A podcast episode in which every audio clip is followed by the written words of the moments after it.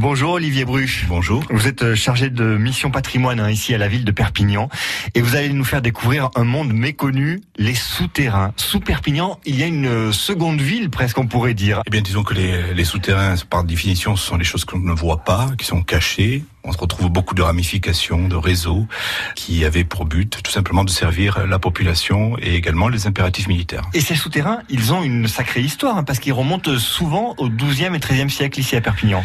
À Perpignan, c'est euh, l'époque où euh, la ville a connu son expansion euh, la plus rapide avec la création de canaux justement pour l'alimentation en eau. Par exemple, la Scanals arrive à Perpignan en souterrain puis passe à l'air libre en franchissant les douves au niveau de l'ancienne porte d'Elne, et puis rentre dans la ville, et euh, où il y a une ramification vers les quartiers, et puis une autre vers le palais de roi de Majorque. Finalement, les souterrains, c'est un peu les entrailles d'une ville, et ça raconte aussi l'histoire d'une ville. C'est de l'archéologie, ce qui permet, en étant euh, inventorié, puis étudié, euh, de comprendre quels étaient euh, les, les, besoins, les préoccupations euh, de nos prédécesseurs. Et les besoins ici, principalement, c'était l'eau. Il faut pas oublier que Perpignan est une ville militaire, et donc il y a un impératif de défense de cette ville, et donc il y a des tunnels pour euh, la, la, circulation des défenseurs.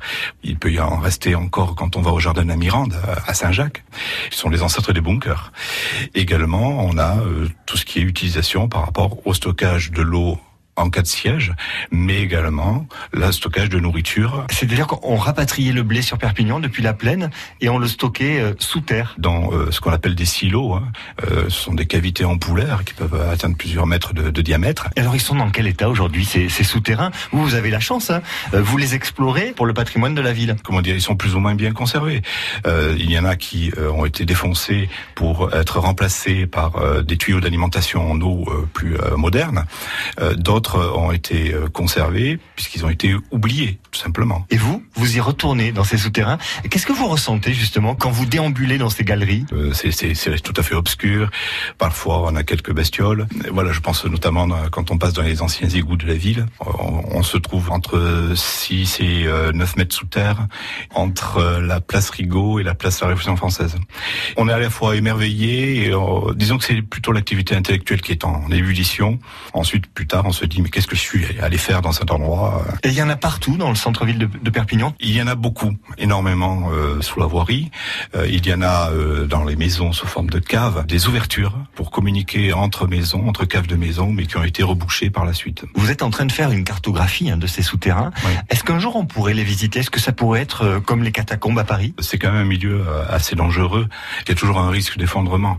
Et donc euh, ce sont des risques qu'il faut évaluer et éventuellement mettre en sécurité. Est-ce qu'il y avait des, des, souterrains aussi qui permettaient de, de fuir, de, de s'échapper de la ville ou au contraire d'y rentrer si jamais la ville était assiégée? C'était prévu par les, constructions militaires. Hein. Donc il y a celui qui menait à la lunette de Canet et celui qui menait à la lunette du ruisseau. Est-ce qu'on a découvert tous les souterrains de Perpignan? On peut toujours chercher euh, et avoir des surprises. Hein. Ça veut dire que vous, quand vous partez les explorer, vous savez pas forcément où vous allez arriver?